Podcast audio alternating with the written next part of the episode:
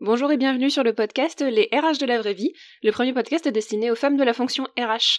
Ce podcast est issu de la sororité RH, la première communauté des femmes RH, et a pour but de permettre aux femmes travaillant dans le domaine des ressources humaines d'entendre d'autres femmes évoquer leur quotidien, leur vision du métier, leurs galères comme leurs joies, et ainsi chaque lundi recevoir une dose de positivité dans un métier parfois très compliqué. Aujourd'hui, dans ce nouvel épisode, je reçois Maëve. Bonjour Maëve, je t'invite tout de suite à te présenter. Bonjour Marie.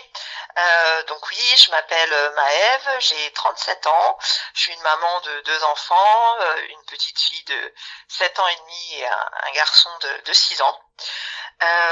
donc je suis dans les ressources humaines depuis maintenant environ 12 ans. Et aujourd'hui, je suis dans une grosse structure avec un, beau nom de 900 personnes. et j'y suis depuis à peu près 6 ans en qualité de responsable ressources humaines. Ok. comment t'es comment t'es tombé dans les ressources humaines? Est-ce que ça a été par hasard? Est-ce que c'était quelque chose que tu c'est un projet professionnel que tu nourrissais depuis longtemps? Comment t'es arrivé dans la fonction? Alors totalement par hasard. Euh, alors, euh, j'ai jamais réellement, euh, dans mon parcours scolaire, je me suis dit que j'allais être dans les ressources humaines, pas du tout. D'ailleurs, j'ai un parcours scolaire un peu atypique. J'ai fait un, bac scientifique comme comme beaucoup parce que ça me laissait plusieurs opportunités de choix de, de carrière. J'excellais pas non plus hein, dans les sciences. j'ai arrêté la scolarité pendant deux ans et j'ai repris tout en alternance et j'ai repris euh, dans de la gestion, donc un DUT GEA en alternance, donc c'était vraiment très orienté euh, comptabilité, contrôle de gestion. Euh, et c'est seulement lors de mon master 1 où j'ai choisi de faire un, un, un master 1 contrôle de gestion et ressources humaines où j'ai approché les ressources humaines. Alors j'avais déjà à ce moment-là une alternance en contrôle de gestion chez Peugeot, qu'en finalité j'ai que j'ai pas réalisé et j'ai préféré aller en RH, mais euh, donc j'avais été prise chez Orange à cette époque en tant que chargée de recherche. Ça devait être, c'était en 2008 et à ce moment-là, Orange se réorganisait et avait euh, créé une cellule, une cellule euh, recrutement. Et donc j'étais chargée de recherche. Donc ça a été ma première expérience en RH. Et, et ensuite, je me suis bien rendu compte que mon master 1 était vraiment plus orienté contrôle de gestion et que j'avais pas assez de base en ressources humaines. Donc j'ai choisi de faire un, un master 2 euh, responsable ressources humaines au sein de l'école DRH. Euh, donc euh, c'est une formation de 15 mois que j'ai fait en alternance. Alors à ce moment-là, j'avais pas vraiment le choix, contrat professionnalisation, donc beaucoup d'entreprises ne le prenaient pas parce qu'il il coûte plus cher. Donc j'ai pris ce qu'il y avait au dernier moment et, j'ai eu un, une alternance dans une ESN, une grosse ESN d'à peu près 9000 personnes, euh, en tant que chargé de, de, recrutement. Mais ça a été une, une année très dure très très dur. Euh, d'une part parce que c'était très loin de chez moi, je mettais plus d'une heure et demie euh, en transport, en mhm. transport pardon. Et d'autre part parce que euh, cette entreprise subissait un PSE. Euh, donc ben, socialement, moralement, c'était pas génial et, et mes collègues, ma tutrice étaient beaucoup sur le départ, beaucoup de enfin c'était c'était pesant comme comme ambiance. Et, et le recrutement en ESN déjà je me frustrait et, euh, et voilà donc ça m'a un peu dégoûté des ESN je voulais pas y travailler. Et pourtant bah on est un peu catalogué étiqueté hein, euh, par rapport aux alternances qu'on fait etc et, et ben mon premier job a été dans une ESN en tant que chargé de recrutement RH euh, parce que du coup, t'as as trouvé que ça entre guillemets, t'as pas réussi à trouver ailleurs ou euh, c'est parce qu'on t'a proposé ça, tu t'es dit bon bah je vais y rester euh, tant qu'à avoir de l'expérience? Alors j'ai quand même, je suis quand même resté trois mois au chômage, trois quatre mois. Euh, J'avais du euh, mal à trouver, entre, en tout cas trouver autre chose que dans une ESN. Et à ce moment-là, j'avais un projet de partir au Canada qui se mûrissait déjà et je me suis dit bon, prends le premier poste que l'on propose qui reste dans les ressources humaines, en tout cas dans le recrutement, ce que tu sais faire. Hmm. Ensuite, tu mets de l'argent de côté et tu peux euh, quand même euh, avoir ton projet. Ce que j'ai fait et finalement, finalement, j'ai apprécié euh, cette expérience dans cette ESN parce que c'était bon une plus petite ESN, mais j'étais la seule chargée de recrutement RH de l'agence, donc je, je travaillais avec des ingénieurs d'affaires et bah, j'ai pu mettre énormément de choses en place j'avais de la valeur ajoutée en réalité et, et, et, grâce à, mes alternances justement ça m'a permis d'avoir déjà une certaine maturité sur le poste et de pouvoir être euh, autonome rapidement. Donc cette expérience a été en finalité très très enrichissante. Euh, ils ont même voulu me garder. Bon, j'avais mon projet comme je te l'ai dit donc je suis partie au Canada de toute façon. D'accord. Donc euh, t'as fait un CDD et puis après t'es parti au Canada c'est ça? Oui. Je suis partie au Canada un peu plus d'un an j'ai eu la chance, euh, enfin en tout cas je me suis donné la chance d'avoir très vite un poste. C'était le Canada, la partie anglophone. Hein. L'objectif était d'améliorer mon anglais. Ouais. Donc euh, j'ai eu la chance d'avoir un poste, alors pas en RH, mais qui côtoyait euh, les chargés de recrutement et les ingénieurs d'affaires, puisque j'étais leur administratif en fait. Je faisais les contrats Mhm. euh, pour la partie anglophone et française. Surtout, bah, ce qui plaisait sur ce poste-là, c'était un poste bilingue, c'était surtout ma connaissance en français. Euh, et, euh, et donc c'était chez euh, chez euh, Experis, donc qui est la partie IT de, de Manpower. Donc comme ça, j'ai j'ai pu quand même pendant cette période au Canada rester un, un Oui, petit peu ça dans les reste, ressources humaines. des, ça reste des acteurs RH. Manpower, c'est quand même un acteur RH euh, qu'on connaît, quoi. Oui. Mm. Et après, bah, la, la, la vie en faisant, euh, surtout que j'ai euh, que j'ai eu mes enfants. Enfin, je suis tombée enceinte de, de ma fille, donc je suis revenue en France pour plus de confort. T'étais, euh, t'étais parti avec ton conjoint? Oui, totalement. C'était euh, c'était à la base mon projet. Il m'a suivi et puis euh, et puis voilà, ça s'est ça s'est plutôt bien passé. C'est souvent une expérience, en tout cas de, de vie de couple, où ça passe ou ça casse. Hein. Donc du coup, t'es, tombée enceinte au Canada et vous êtes rentré parce que tu voulais élever ton enfant euh, en France? Euh, parce que je me sentais plus euh, sécure en fait. Euh, C'était mon premier enfant, donc j'avais besoin de, de ma famille, j'avais besoin Oui. de, de connaître, etc. Oui. Avec le recul, je te dirais bon, voilà, j'ai j'ai pris euh, le confort, j'aurais pu euh, là-bas, mais comme j'étais en- la stabilité financière, même Mhm. au, au Canada, c'était moi qui avais un poste euh, permanent. Euh, et étant enceinte, je savais pas comment ça allait se passer, etc. J'étais un, un petit peu effrayée de tout ça, donc j'ai préféré euh, rentrer. Pourtant, j'avais la prolongation de mon visa, hein. Euh, mais je suis, euh, j'ai préféré rentrer. et, et depuis, t'as eu envie d'y retourner au Canada ou ça reste une période de ta vie où tu dis non, ça a été, euh, ça a été une période euh, qui est révolue? Il y a des questionnements des fois. euh, alors avoir des regrets, ça sert à rien, je trouve. Euh, enfin, Oui, non, choix plutôt un nouveau projet Voilà. qui pourrait se passer au Canada, parce que en fait, on entend souvent les gens euh, qui partent au Canada, c'est l'impression que c'est un pays où les gens ont du mal à revenir et où il y a, y a beaucoup de gens qui y vont et qui, euh, qui y restent en fait, parce que apparemment ce serait un pays qui est quand même agréable. Euh, donc euh, c'est pour ça que je te pose la question. Ça dépend. Euh, dans, en tout cas, dans la, enfin, dans les Français que j'ai pu connaître, ceux qui sont restés, il y en a qui sont revenus. Il y en a qui prennent ça vraiment comme une, une expérience autre. Euh, D'autres qui y restent, mais c'est pas si simple. Hein, de- déjà même de trouver un poste. Oui. Alors, surtout pour ceux qui partent euh, côté français, Montréal. Faut savoir que c'est très concurrentiel. On est face à des gens qui savent déjà parler anglais. Ouais. Donc nous Français, si on y va pour améliorer notre anglais ou autre, euh, c'est compliqué. Ouais. Et puis il faut avoir, surtout au niveau des RH, il faut avoir en tout cas le diplôme euh, RH qui est lié à- au, à la- au droit de- du Canada. Le nôtre, c'est pas le même que le leur. Donc de toute façon, il faut refaire une formation euh, pour être crédible. Donc si j'avais voulu travailler dans les ressources humaines là-bas, il aurait fallu que je reprenne des études pour être euh, crédible sur sur ce, ce type de poste. D'accord. Donc euh, il y a, il y a des personnes qui y restent, oui, c'est une vie agréable, on se sent en sécurité, en tout cas sur la partie anglophone, moi c'était mon cas. Après, il faut se battre hein, là-bas pour trouver des jobs, la vie est chère. Alors les salaires euh, suivent, mais la vie est quand même chère. C'est sûr qu'on est plus en sécurité qu'aux États-Unis. Mhm. Mais euh, dernièrement, j'ai discuté avec un ami qui est resté là-bas et qui me disait qu'au niveau RH, euh, euh, il pouvait avoir des détectives privés qui suivaient les collaborateurs, etc. Que ça a été son cas. Ah oui. Et que quand lui, il a dit, euh, bah, en France, ça se passe pas comme ça, euh, justement, euh, les RH euh, canadiens disaient, bah, comment ils font en France pour licencier des gens, en fait? S'ils n'ont pas de, de preuves ou quoi que ce soit, grâce à des détectives ou ce genre de choses. Bah voilà, Ouais, ce, serait, ce serait rigolo ouais, si en tant que je faisais appel à des détectives privés pour pouvoir virer les gens. Ouais, il s'était fait suivre, etc. euh, bah, pour prouver, en fait, l'entreprise voulait prouver qu'il travaillait pour un concurrent, alors c'était pas vrai, justement. Ah. Et lui, s'était fait, il s'était rendu compte qu'on le suivait. Il a été voir la, il avait été voir le, le détective qui lui avait dit, bah écoutez, j'ai été mandaté pour ça. Il fait. Donc après, il avait été voir son manager qui avait dit, mais non, c'est pas pas du tout. J'ai jamais demandé ça. Enfin, et euh, bon, il s'était rendu compte que c'était les RH, mais euh, en tout cas, ils ont cette possibilité-là que nous, non. hein. Ah bah non, en France, euh... là-bas c'est autorisé? En tout cas, lui m'a dit qu'ils avaient que la RH, enfin, parce que la RH avait été étonnée qu'en France, on, pouvait pas le faire. Et elle se demandait, mais comment, comment Oui, mais- les RH français font Oui, pour en, des en gens France on a un truc qui s'appelle la vie privée. en fait. C'est ça. Donc euh, bon, ça m'avait été, euh, ça m'avait estomaqué. Oui, mais tu Mais m'étonnes. euh, pour pour revenir à, à, à ta question euh, initiale, il y a des gens qui restent, d'autres qui, en- qui en partent. Ça dépend vraiment de la personnalité, du projet de vie. Euh, il fait très froid là-bas. Moi, je sais pas le froid. Alors, je t'avoue que le froid peut se vivre plus facilement là-bas parce que tout est fait. Pour appréhender le froid. Oui, ils ont des tunnels, ils peuvent. Il y a des tunnels.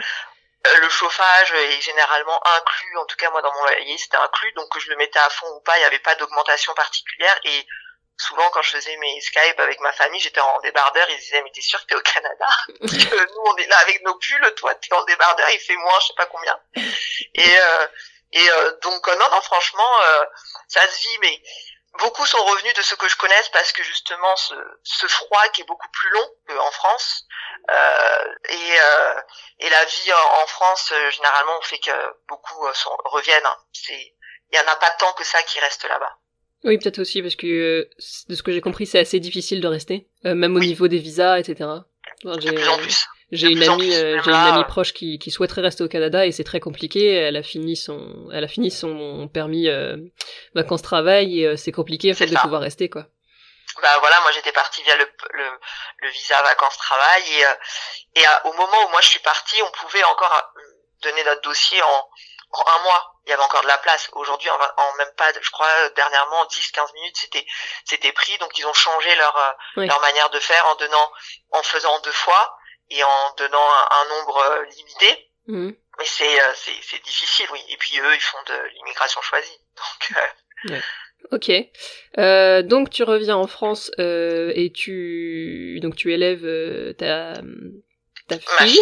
Oui, ta fille. Donc bah bon, je, prends du temps quand même à trouver euh, un job euh, à la suite de mon congé maternité, etc. Donc déjà moi je souhaitais rester euh, à éduquer ma fille un peu plus longtemps que que prévu, au congé maternité. Mhm. mais même par la suite, ça a été assez difficile de trouver un job parce que bon déjà j'habite pas forcément proche Paris. Donc euh, voilà, l'organisation. Et puis ben j'étais très orientée, recrutement, etc. Je me posais beaucoup de questions. Bon après, on prend ce qui nous sécurise. Hein. Euh, à partir du moment où on a une famille, on fait des choix par rapport à ça.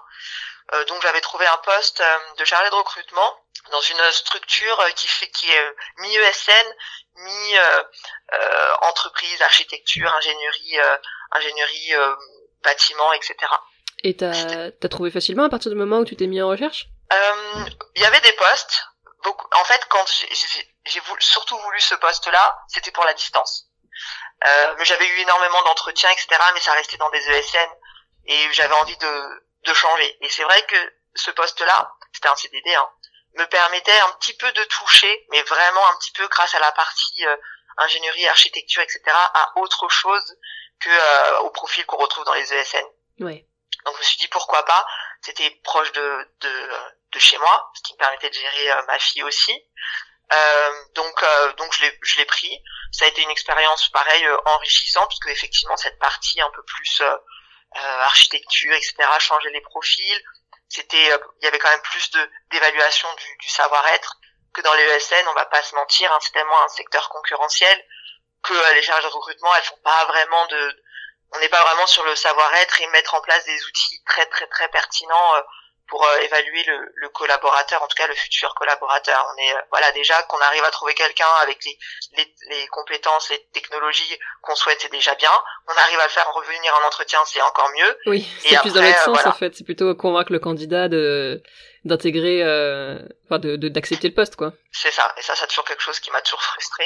Euh, et puis là, dans cette structure, c'était vraiment le service RH était composé de la DRH, de la chargée de recrutement et de la personne qui gérait la paye, l'administration du personnel. Donc aussi, j'étais proche de la DRH et euh, ça me permettait de toucher à, des sujets autres, des sujets RH euh, autres. Donc c'est ce que je souhaitais en fait à ce moment-là. Bon après c'était un CDD qui s'est arrêté parce que je suis de nouveau tombée enceinte de mon petit garçon. Donc un petit temps de, pause euh, à ce moment-là aussi encore. D'accord. Donc euh, tu termines ton CDD, tu euh, accouches de ton de ton garçon et tu t'en occupes encore du coup quelques mois comme tu avais fait pour ta fille? Ouais, un petit peu. surtout que là, il y a des problèmes de, de, garde. Hein, ils sont assez rapprochés. donc, bah voilà, les mettre en crèche pour payer, avoir presque un salaire à payer, c'était compliqué. Oui. Bon, mon conjoint, bon, ça m'a permis, mon conjoint a des facilités, donc on a pu finalement les faire garder pour très peu grâce à, à son entreprise. Et j'ai pu à ce moment-là rechercher euh, un poste et j'ai trouvé le poste euh, dans l'entreprise, mon entreprise actuelle, euh, en tant que chargé de recrutement, euh, en CDD d'abord. c'est une entreprise à ce moment-là qui avait voilà, qui avait une croissance exponentielle. Le recrutement était très stratégique. Donc quand je suis arrivé, je me souviens que ma collègue a dit ça, que j'étais comme le, cheval blanc, tellement ils, avaient des recrutements et qu'elle s'en sortait pas parce qu'elle gérait d'autres sujets RH autres que le recrutement et le recrutement est assez chronophage. Mhm. Donc je suis arrivée et en neuf mois j'ai j'ai j'ai dû pourvoir une cinquantaine de postes mhm. avec un taux enfin en tout cas un taux d'échec très très bas, c'est ça aussi euh, l'intérêt pour moi. Oui. Et, euh, et, ensuite on m'a gardé euh, en CDI, en CDI pardon, et en tant que chargé de recrutement, ensuite responsable recrutement, et puis après j'ai évolué vers le poste que j'ai aujourd'hui RRH. Comment ça s'est fait la transition de responsable recrutement vers RRH alors, comme je disais, le, le, poste de recrutement, enfin en tout cas, chargé de recrutement et, et responsable par la suite, c'est un poste le recrutement est très stratégique dans cette structure, c'est vraiment presque le sujet RH le plus important. Euh, mais déjà, enfin moi j'avais pris cette entreprise, enfin j'ai vraiment tout fait pour être recruté dans cette entreprise parce que c'était une entreprise, donc ça me sortait des, des ESN euh, et que ça me permettait de toucher un peu plus les, les, les RH. Et c'est vrai que là, c'est une équipe d'à peu près une dizaine, même plus, hein, une quinzaine de personnes où tu as toutes les fonctions RH. Euh, et, euh, et donc, bah, ma curiosité, le, enfin, déjà j'ai mis en place le process de recrutement, la politique, etc. Euh, qu'il n'y avait pas. Et euh, mon manager actuel, qui était mon collègue à l'époque, euh, a pu voir tout ça euh, et s'est rendu compte qu'effectivement en termes de recrutement j'étais euh, vraiment euh, une experte et que j'avais du, du, potentiel. Et du fait que j'étais quelqu'un d'assez curieux qui allait beaucoup plus loin ben il s'est dit bon que j'ai le potentiel pourquoi pas. J'ai surtout un DRH qui est arrivé et que comme tout DRH il a voulu organiser réorganiser la structure RH et en fait à, à continuer l'envie de l'ancienne DRH à, mettre en place des postes de RRH qui n'existaient pas en tant que tels. Euh, donc il n'y avait pas vraiment d'RH opérationnel sur le terrain pour remonter les problématiques collaborateurs, etc. Le DRH avait fait un peu le tour déjà de tous ses collaborateurs pour connaître leurs envies. Et moi, à ce moment-là, c'est vrai que j'avais dit le recrutement, j'en avais fait le tour. J'avais envie de voir autre chose. J'étais un petit peu frustrée. Il m'a demandé quoi. Je dis bah, je sais pas vraiment, mais peut-être être un peu généraliste, je sais pas.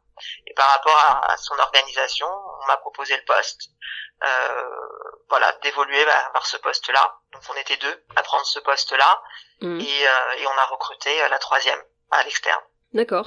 Euh... Et donc comment ça s'est fait? Euh, bah, En fait, on a dû me former forcément puisque j'étais l'experte recrutement. Alors notre poste a quand même une grosse partie recrutement hein, à 50%. Oh, peut-être un petit peu moins aujourd'hui parce que euh, il y a une chargée de recrutement maintenant parce qu'on pouvait vraiment pas gérer le recrutement tel qu'il était demandé euh, et tous les autres postes. Euh, donc elle nous aide sur tout l'amont et nous on reprend au niveau des entretiens. enfin ça va dépendre des profils. Et, et, voilà donc bah j'ai on, m'a formé en droit social et puis et puis après bah c'est sur le terrain hein, souvent. Hein. Ouais donc ils t'ont ils t'ont formé en interne pour te permettre de de gérer au mieux ce nouveau poste euh, généraliste. Ouais, l'externe ça a été, euh, enfin j'ai fait quand même eu des formations externes en droit social, ça y avait pas le choix pour avoir les bases en droit social, comment réfléchir, etc. Et après ça a été de, de l'interne avec euh, mon manager et avec ma collègue qui elle était plus experte justement, elle avait déjà eu un peu ce poste-là, donc elle avait plus de compétences, de connaissances en droit social et ADP, etc. Moi, j'apportais la partie euh, recrutement, développement RH. Et, euh, et la troisième euh, collègue que l'on a pris, elle était déjà généraliste, donc comme ça, avait nous apporté une autre vision aussi d'une autre structure et, ses connaissances en RH. Donc après, ben, ce poste-là a été construit au, fur et à mesure des années. Le positionnement qu'on a stratégique aujourd'hui, c'est parce que aussi on l'a demandé et on a fait en sorte de l'avoir parce qu'au départ ça s'est pas fait naturellement d'impliquer les RRH dans tous les sujets, euh, qu'on soit autant opérationnel, même auprès des managers qui avaient l'habitude de se débrouiller seuls en finalité. Oui. Bah, une RH qui arrive comme ça, qui commence à un petit peu euh, interroger, s'impliquer euh, dans certains sujets. Pour certains, euh, c'était très bien, pour d'autres, non. Ouais, ils ont eu peut-être une intrusion, certains, ouais. Mm-hmm. Donc, il a même fallu légitimer notre rôle, en fait. L'expliquer, le légitimer, même au sein de la DRH en soi, parce que beaucoup euh, ne nous mettaient pas forcément dans la boucle euh, des choses et puis il a fallu quand même qu'on se batte pour que bah, maintenant effectivement on soit euh, vraiment les personnes centrales et tout passe par nous. Hmm. Oui donc oui donc il y a des managers qui ont peut-être se senti un peu dépossédés d'un pouvoir qu'ils avaient avant. Oui. Si, si toi t'arrives en, RH. Mais en finalité, ils ont vu leur intérêt. Par exemple, au disciplinaire. Bon, bah, gérer du disciplinaire, qu'on soit en amont pour pouvoir gérer les choses, éviter le contentieux, etc. C'est peut-être plus appréciable. Ouais, c'est Aussi les faire mm. évoluer en tant que manager, parce qu'on avait quand même, on avait de bons managers, mais beaucoup de managers qui sont pas forcément au niveau, qui ont évolué parce que c'était euh, de l'ancienneté, etc. Et qui n'ont pas du tout le management tel qu'on l'attend euh, aujourd'hui. Un problème de beaucoup de, de managers, enfin beaucoup, de, de, de, bien des managers, en tout cas d'avoir été promu à l'ancienneté et non pas euh, à la compétence. Ouais. Tout à fait. Je vois souvent, le, je vois souvent le problème. Voilà. Donc euh, en, en réalité, petit à petit, c'est vrai que la première année, on a dû légitimer, comme je te le disais, euh, se montrer, donc beaucoup de déplacements. Euh, et euh, bah maintenant, euh, ça, ça va, ça, ça va bien quoi. C'est dans le fil de l'eau, ils ont l'habitude, on est intégré dans, dans tout ce qu'il faut et ils ont surtout compris leur intérêt. Et ça fait combien de temps que tu es sur le poste? Euh, Ça va faire trois ans. D'accord. Et euh, est-ce est-ce que ça te plaît comme poste euh, par rapport au recrutement? Est-ce que tu t'épanouis davantage dans un poste de RH généraliste aujourd'hui? Alors oui, ça me plaît sauf certains sujets, mais euh, c'est vrai que la bascule a été difficile. Ouais. Euh, parce que quand on est dans le recrutement, c'est plutôt une vision assez positive. Hein. Les collaborateurs euh, bah, nous apprécient, on les a recrutés. Pour certains, c'est quand même ouais, quelque chose d'important dans leur vie hein, professionnelle. Ouais. Enfin, on a, j'aime pas parler de ce mot pouvoir, mais on a quand même un impact euh, dans, dans, la vie de quelqu'un. Et moi, je trouve que c'est hyper ouais. important. Ah bah, le recrutement, c'est quand même la partie, euh, pour avoir fait généraliste, c'était une partie que j'aimais bien. C'est toujours quand même assez, euh, même, euh, bon, c'est une histoire peut-être un peu d'ego, mais euh, le côté appeler un candidat pour lui dire qu'il a le poste, oui, c'est quand même assez gratifiant, c'est vrai. Oui, il faut aussi les appeler quand c'est pour dire euh, la partie négative. Oui, là, c'est moins, c'est moins fun. toujours en sorte que ça soit constructif. Parce qu'il faut que l'expérience candidat soit, soit appréciable même quand c'est euh, négatif. Et mmh. puis, on, on, travaille la marque employeur aussi de cette manière-là. Mmh. Euh, mais euh, pour moi, le, le recrutement, c'est beaucoup pensent que c'est euh, simple en RH et, et ça m'excède parce que c'est faux. Tout le monde ne peut pas en faire. C'est quand même assez exigeant, c'est quand même très responsabilisant. Et moi, je me suis toujours donné le credo d'être la plus juste possible, d'être la plus factuelle possible et donc de mettre des outils en place pour que ça soit le cas, pour que je me trompe le moins possible. Effectivement, c'est pas une science exacte, mais euh, en tout cas, moi, il fallait que je que ce soit très bien fait pour que euh, pour que voilà, euh, ça soit pour les deux parties, parce que c'est un échange, hein, c'est du dedans dedans. Je supporte pas moi les recruteurs qui pensent qu'ils sont au-dessus euh, du candidat, etc. C'est pas ça du tout, on n'y est plus. Euh, il faut vraiment, euh, c'est un échange. Euh, le candidat peut nous apporter quelque chose comme l'entreprise peut lui apporter, et c'est ça que nous on, doit définir, on doit comprendre. Et, et voir aussi si le, le, le, futur collaborateur peut s'intégrer dans l'équipe telle qu'elle est aujourd'hui. Mmh. Donc la valeur ajoutée d'un recruteur, c'est de bien connaître en entreprise en tout cas, c'est de bien connaître euh, ses managers et les équipes euh, pour savoir si la personne pourra s'intégrer. Parce qu'on peut avoir un très bon candidat avec toutes les compétences, mais si elle peut ne pas s'intégrer, ça sert à rien de continuer. Donc euh, ça aussi, il faut l'expliquer, savoir l'expliquer euh, au candidat. Donc moi, ça a toujours été une partie où, euh, très importante pour moi, et tout, tout le monde ne peut pas faire du, du recrutement. Faut être à l'aise dans l'échange, faut savoir écouter l'autre, euh, faut savoir évaluer aussi mettre en place des outils, c'est une fonction très chronophage, donc euh, pour être organisé, euh, voilà, enfin, pour gérer tous les recrutements que je, que je t'ai dit au départ, euh, si j'étais pas organisé, ça aurait été, ça aurait été très compliqué. Je m'en serais pas du tout sorti. Ouais. Donc euh, et bah et ça prend du temps, évidemment.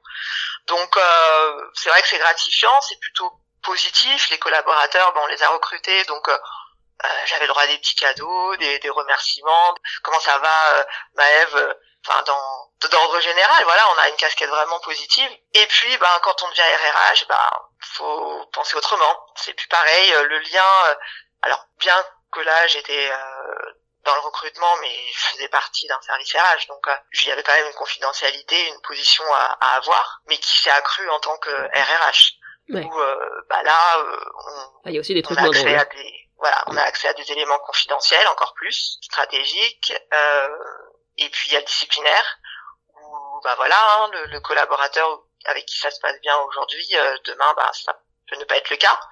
Donc, euh, faut éviter de, de créer euh, des liens, enfin voilà, de créer des liens tout simplement. C'est vrai que ça a été dur pour moi euh, quand j'ai pris le poste au début. c'était cette casquette où il fallait prendre du recul, où là, bah, je serais plus forcément apprécié comme je pouvais l'être avant. prendre un peu de front les problématiques des collaborateurs qui sont de tout ordre, hein. faire un peu de social des fois. ouais, c'était lourd. C'était des fois lourd. Et puis, ben, on, on est confronté aussi aux carences des managers euh, des fois, euh, euh, au fait qu'on soit pas d'accord avec eux sur tous les sujets. Il faut aussi eux les faire évoluer. Il y en a, ils sont plutôt ouverts à ça. Il y en a, ils sont pas du tout ouverts. Et donc trouver des stratégies pour y arriver, stratégies de communication. Non, ça a été lourd. Au début, j'ai eu, j'ai eu du mal. J'ai dû vraiment prendre énormément de recul, mettre en place des choses pour m'aérer l'esprit et, et, vraiment en fait me dire que le pro c'est le pro, le perso c'est le perso et il faut savoir couper. Et, euh, ça prenait beaucoup de place euh, dans ta vie? Oui, oui, oui. Euh, au départ, euh, ça prenait énormément de place. Mon conjoint pourrait te le dire. Il y a eu des disputes parce que mon temps, enfin, j'adorais ce que je faisais, donc je pouvais rester très tard, etc. Et puis à la prise de poste aussi, ben forcément, il faut s'investir, faut faut monter en compétences. on prend plus de temps à faire les choses. J'ai eu des moments où voilà, j'ai pleuré hein, très clairement, où je j'en pouvais plus euh, parce que euh, je pensais ne pas avoir les compétences pour y arriver. Euh, j'ai eu un manager bienveillant qui m'a dit non mais je suis là pour t'aider, on va y arriver. Dis-moi toutes les problématiques que, que tu as. Ben voilà, il faut, je suis là aussi pour te faire monter en compétences et, et pour t'aider, que ça soit sur ta charge, etc. Et pour me rassurer aussi. J'ai vraiment un manager qui est bienveillant. Donc, donc après, ben ça, ça a été et puis euh, bah, aujourd'hui, euh, ça va, ça va, ça va. Aujourd'hui, tu trouves que est-ce que tu trouves que la c'est équilibré entre ce que tu donnes dans ton poste et ce que tu ce que tu reçois et l'épanouissement que tu peux en tirer? Je t'avoue ne plus trop me poser la question. euh, en tout cas, ne plus forcément attendre parce que de toute façon, euh, j'ai bien compris.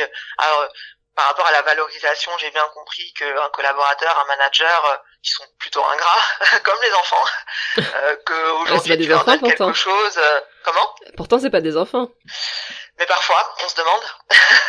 c'est ça le, le problème, c'est que des fois, je me dis, euh, on peut se demander, mais en fait, je me rends compte que les gens peuvent être assez ingrats. En fait, aujourd'hui, tu leur donnes quelque chose, demain, il suffit qu'on arrive à une difficulté, un désaccord, et puis on, ils, oublient ou ils te cassent du sucre sur le dos, euh, va voir, vont voir ta hiérarchie pour dire quelque chose. Donc aujourd'hui, je suis faite.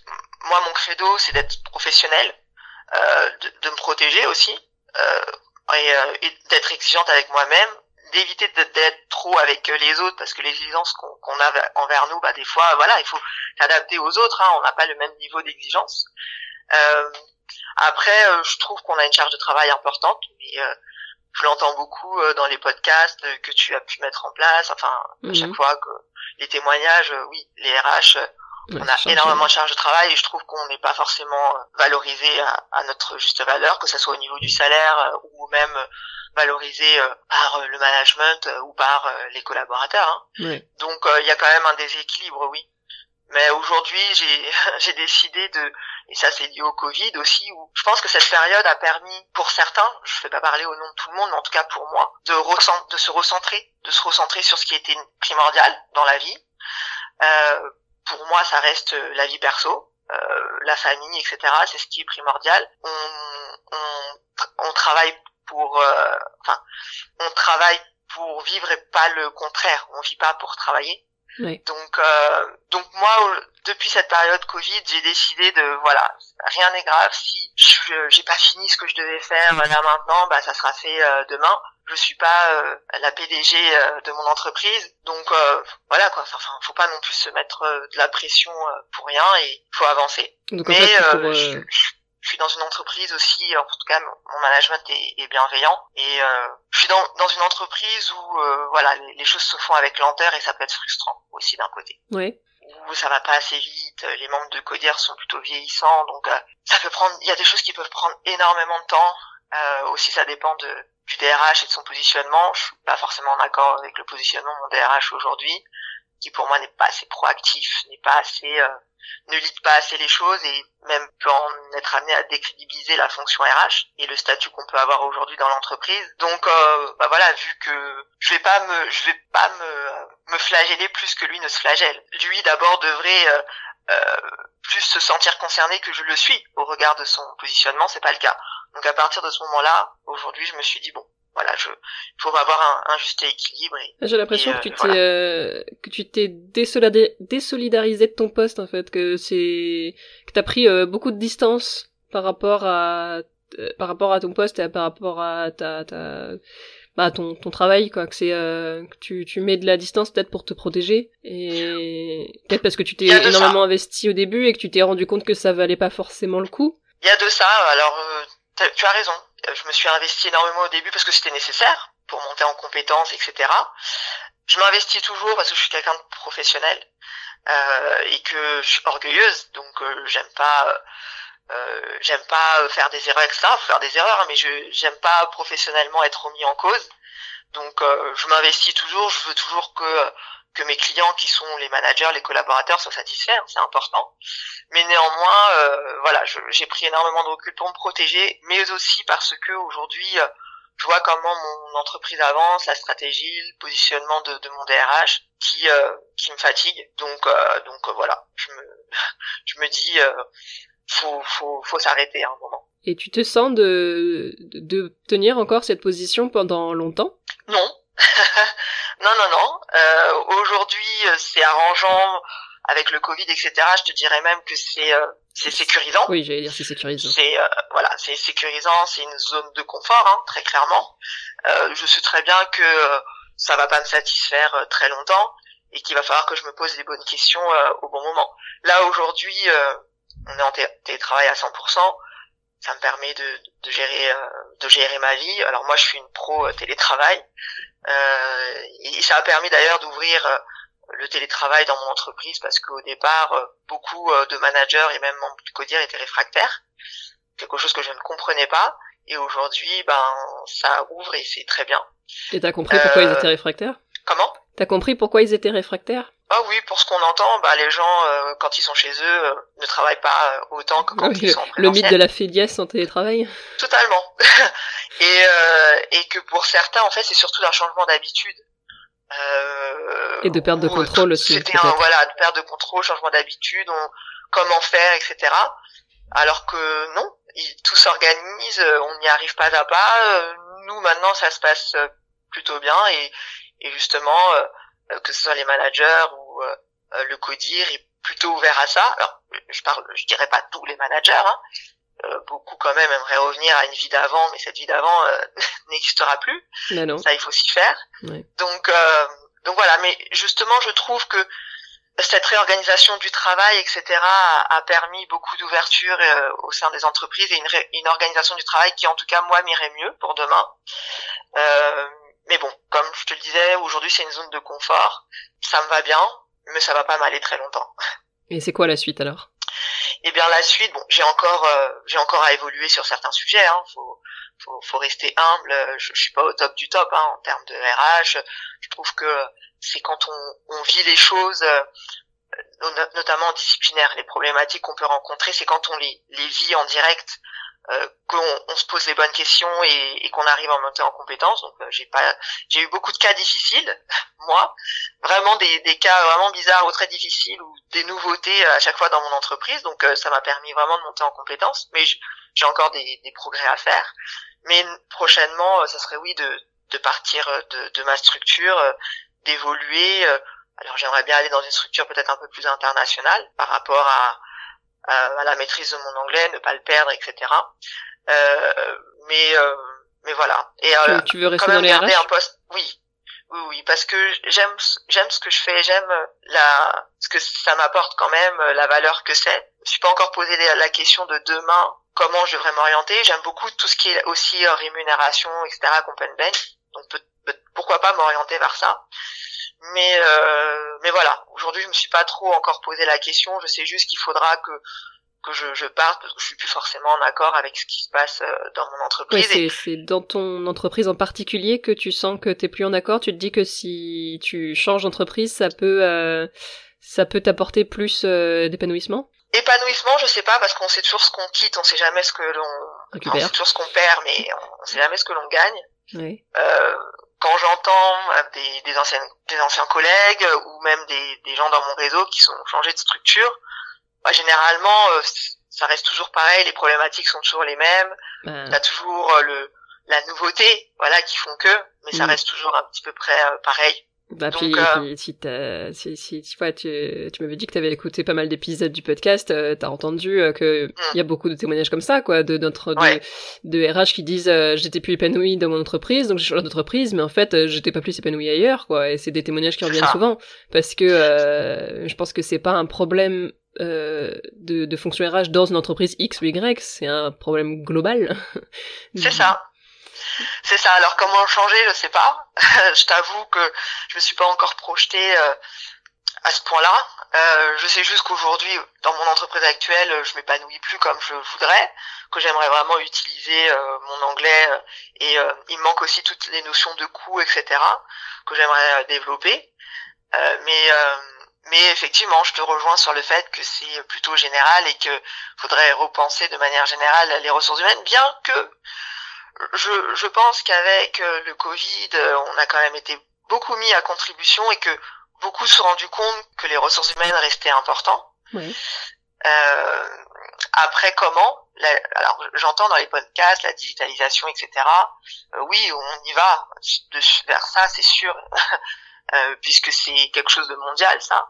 Après, voilà, c'est des petites. On reste quand même en France sur des petites structures, moyennes structures, donc elles s'y mettront euh, aussi, mais bon, c'est pas pour euh, maintenant. J'entends aussi beaucoup, euh, et toi je crois aussi que tu en as de l'expertise ou le consulting. Mhm. pourquoi pas? C'est vrai que moi ce chemin me, me fait encore peur jusqu'à présent. j'ai pas le courage que tu que tu as ou que d'autres d'être auto-entrepreneuse, ce genre de choses. Peut-être que je suis trop dans la sécurité ou que j'ai pas encore assez confiance en mes compétences. Je, je sais pas. C'est vrai que c'est quelque chose qui me fait peur en réalité. Euh, donc euh, euh, à aujourd'hui, je, je, me dis bon, il faut il faut que je vois une autre entreprise, une autre manière de fonctionner, mais une entreprise internationale aussi pour voir si c'est vraiment ce que ce que j'aime, ce que je souhaite. Euh, J'aimerais aussi avoir des projets de partir à l'étranger. Pourquoi pas refaire quelque chose comme ça. Donc euh, donc voilà, tout n'est pas clair encore et ça dépend effectivement de l'évolution. T'es en réflexion quoi. T'as as mm. besoin de faire encore un peu de chemin pour ah. voir euh, pour voir où ça te mène. Bah c'est ouais, c'est OK, c'est c'est la première euh, étape en fait, c'est euh, réaliser euh, quelle quelle position tu es ou, même sans savoir où est-ce que tu as envie d'aller c'est de l'exploration hein. On passe notre vie à expérimenter de toute façon, donc il y a personne qui soit euh, entrepreneur ou salarié ou pas ou autre chose, il euh, y a personne qui a un plan euh, complètement complètement dans la tête avec dans 5 ans je serai là, dans 10 ans je serai là. Tu vois moi, moi mon entreprise, la sororité, je sais pas du tout où elle va. j'ai des idées, mais j'en sais rien si ça va marcher, si ça va me permettre de m'épanouir dans telle ou telle direction. Donc en fait c'est des son l'entrepreneuriat, c'est ça, hein, c'est des tests et des erreurs et des, et des rectifications et des retests et des re-erreurs et des re-rectifications et ainsi de suite, ainsi de suite. Et c'est juste que on apprend avec le temps, en fait, à pas se formaliser quand un truc euh, ne donne pas les résultats qu'on avait espérés. C'est parce que on, peut, peut, rien anticiper en termes de résultats et de... Moi, quand je tente une nouvelle activité avec les femmes RH, je sais pas à l'avance si ça va hum, si ça va marcher, si ça va leur plaire, si ça va si elles vont venir ou pas. Donc en fait, bah j'ai pas de pas le choix, je teste et puis bah je regarde euh, qu'est-ce que ça donne comme résultat et en fonction euh, j'adapte. Et... Oui c'est ça. Et euh, comme je te le disais au départ, c'est vrai que moi l'erreur etc. J'ai encore du mal à l'accepter. Donc il faudra déjà aussi que je fasse un travail sur moi sur cette partie-là. et ouais bah c'est c'est ton chemin et c'est ton chemin et c'est c'est t'es t'es au bon endroit c'est parce que c'est parce que t'as besoin d'être à ce moment-là à cet endroit-là et en fait bah la vie suit son cours et il n'y a pas il y a pas de, de regret à avoir sur euh, la place euh, où on est. C'est c'est ok. On est à la place euh, qu'on a à laquelle on a besoin d'être. Et, chacun et chacun chacune a son propre chemin et faut éviter de de se comparer aux, aux, autres parce que parce que chaque personne a son son développement individuel. Totalement. Je suis totalement d'accord avec toi peut-être pour pour finir un peu notre conversation, comment t'avais comment t'avais connu la sororité RH et qu'est-ce qui qu'est-ce qui t'intéresse dans dans cette communauté et dans ce projet? Alors je sais plus vraiment comment j'ai connu, je t'avoue. Je pense que c'est via LinkedIn. À ce moment-là, comme je prenais le poste de, de RRH, bon la première année j'étais accompagnée etc. Mais à un moment on se rend compte qu'on aimerait bien euh, confronter son avis ou se rendre compte de comment ça se passe autre part euh, face à des problématiques, etc. Euh, bon, j'ai des amis qui sont RH dans d'autres structures, mais on n'ose pas toujours. Enfin, quand on se voit, on n'a pas forcément envie de parler de de, de, enfin, de notre vie professionnelle et ou de parler de problématiques réelles et on n'a pas forcément le temps. Donc, chercher des communautés, enfin des choses qui pouvaient m'aider par rapport à ça. Et j'ai dû tomber sur la sororité RH sur LinkedIn tu avais dû mettre euh, quelque chose. Et, euh, et au départ, c'était vraiment pour euh, pour avoir voilà pour avoir une communauté RH et poser nos poser nos questions, euh, voir comment ça se passait autre part, etc. Euh, donc c'était quand même il y a un, un petit temps euh, parce que tu n'avais pas encore développé le, le Insta que tu as développé pas longtemps après. Mm. Et, euh, et voilà, donc euh, bah, après je, je, je, me suis abonné sur euh, sur Instagram euh, et, et sur le Facebook aussi, je t'avais demandé. Donc voilà, et je trouve ça intéressant, c'est assez actif, notamment sur le Facebook. Oui. Et ça m'apporte en fait justement sur des sujets ou même parfois de de pouvoir se poser la question, même si on vit pas les sujets, se poser la question, je trouve que c'est intéressant et, et, on ne peut que, que évoluer comme ça. Ouais. Et euh, tes podcasts aussi, bah, dès le premier hein, que t'as mis, je, je l'avais écouté et je trouvais, euh, bah, je trouve euh, effectivement que c'est intéressant d'écouter euh, la vie de, de femmes RH, de voir comment ça peut être très disparate selon notre vision des choses, les entreprises, le contexte. Euh, et je trouve que c'est assez intéressant et que ça permet aussi de, de parfaire notre réflexion et de s'améliorer. Et est-ce que le côté euh, le côté féminin, ça t'a parlé particulièrement ou pas? Est-ce que tu avais déjà remarqué que la fonction RH était très féminine? Euh, Est-ce que le fait que ce soit une communauté de femmes, euh, ça t'a parlé ou est-ce que tu serais venu de la même manière si ça avait été une communauté mixte? Je serais venu de la même manière si ça avait été une communauté mixte. Et c'est parce que justement tu as tu as vraiment enfin, mis ça en exclusivité pour les fans que je me suis posé la question.